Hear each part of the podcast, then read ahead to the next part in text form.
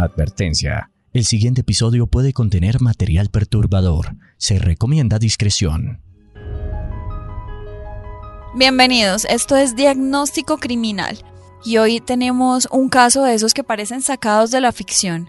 Se dio en la ciudad de Neiva y el asesino que tenemos hoy aquí, pues tristemente asesinó a su propia esposa e encubrió toda la escena bajo una historia totalmente inventada el asesino dijo que su esposa se había suicidado y que la había encontrado en una triste mañana de noviembre, supuestamente ahorcado en su propia casa.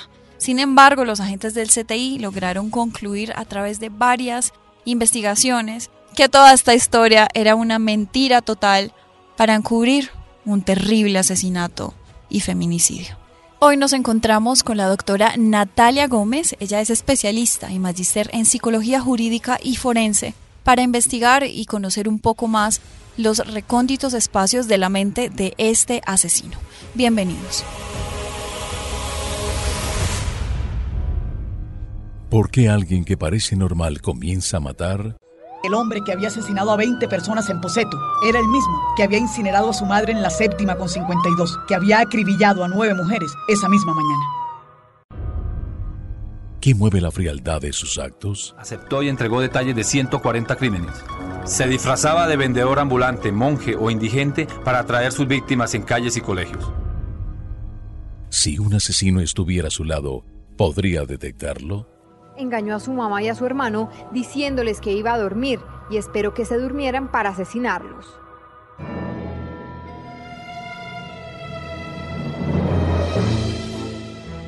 Durante los próximos minutos reviviremos los crímenes que horrorizaron al país y junto a expertos ahondaremos en las mentes siniestras de quienes los cometieron. Margarita Bedoya les da la bienvenida a un nuevo capítulo de Diagnóstico Criminal. Comenzamos.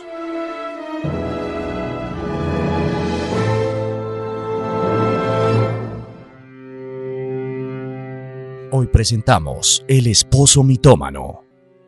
Mi esposa se suicidó. Lo hizo desesperada por amor. Colocó una silla del comedor, le montó un butaco y se subió. Luego se suspendió de un lazo que colgó de un tubo en la parte alta. Esas fueron las palabras que el asesino le dio al grupo de investigadores del cuerpo técnico de la Fiscalía en la ciudad de Neiva. ¡Mami! Gina se ahorcó cada sujeto pues que despliega ese tipo de conductas violentas o conductas criminales puede estar asociado con muchos factores, no solamente desde las condiciones familiares, sino también desde características de personalidad específicas, factores de riesgo relacionados con el entorno social, la cultura, el ambiente en el que se desenvuelve. Ese día, la mujer que había estado tendida en el suelo con un lazo amarrado en su garganta Tenía un jean azul, blusa negra con pintas rojas y blancas y figuras de flores. También usaba un collar de tela negra. Fue su empleada quien la encontró ese día. Ella la encontró en el patio de la casa ese 18 de noviembre. El cuerpo de la víctima habla por sí solo. Es un surco que evidencia de entrada ahorcamiento. La víctima o el cuerpo de la víctima no presentaba ese surco.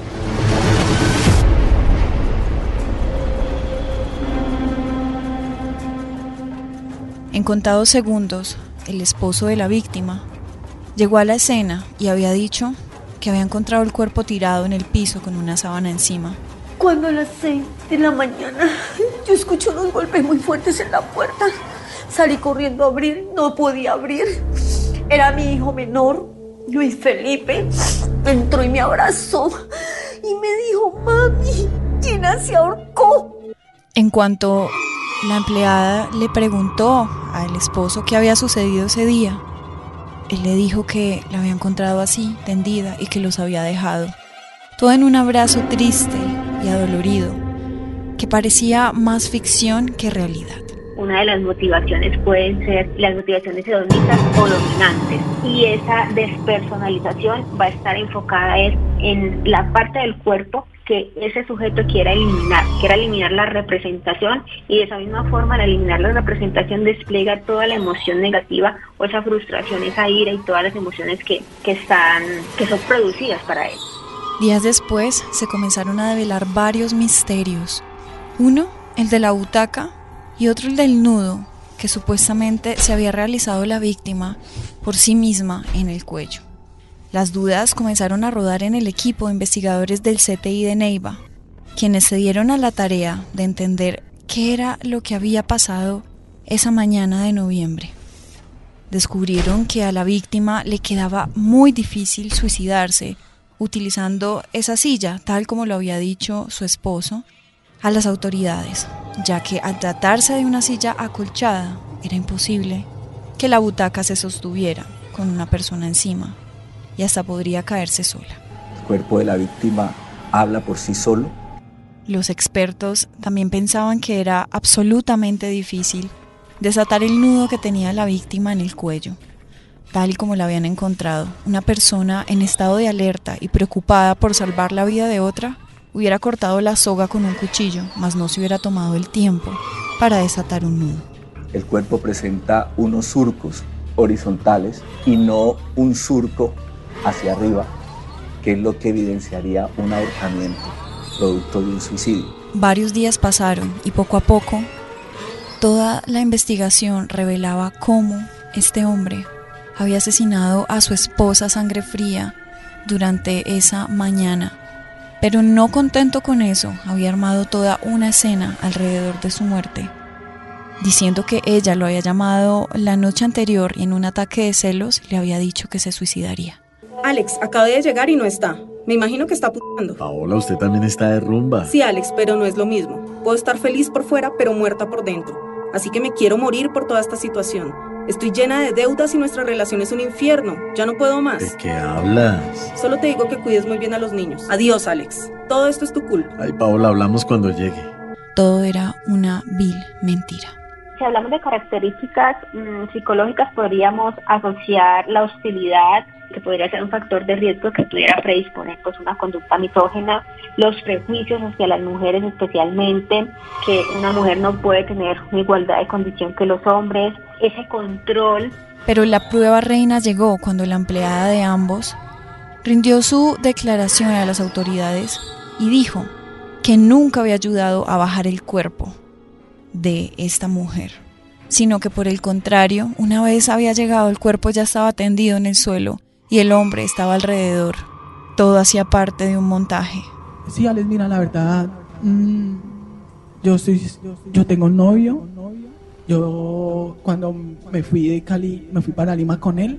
La idea es vivir aquí con él. Uy, sentí que se me vino todo encima. Me fui hacia el patio llorando y pues había una soga ahí y lo primero que se me vino a la cabeza fue devolverme y pasársela por el cuello y ahorcarla. Ya que ella en ningún momento había enviado mensajes, ni mucho menos había querido acabar con su vida en esa mañana de noviembre. Que lo que le hizo no tiene perdón de Dios.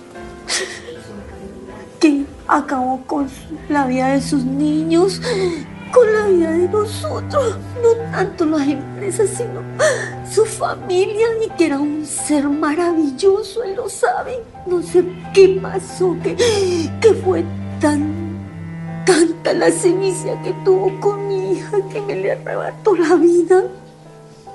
Si él sabía que ella era un ángel.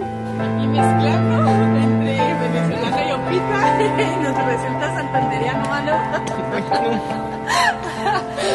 Ese es el DJ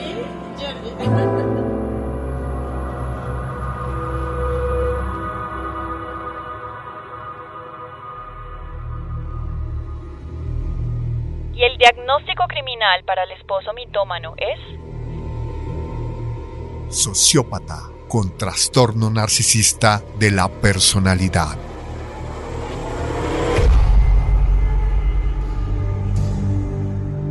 Y así cerramos una historia que nos lleva de nuevo al mismo escenario en el cual las mujeres están desprotegidas, en el cual las mujeres no pueden confiar un 100% incluso en las personas más cercanas a ellas. También claramente hacemos un llamado a la sociedad para reestructurar todas estas temáticas y problemáticas que se dan principalmente en el núcleo de la pareja.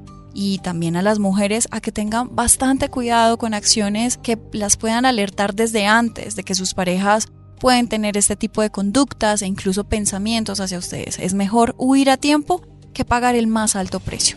Yo soy Margarita Bedoya, esto fue un capítulo más de Diagnóstico Criminal y nos escuchamos en un próximo episodio.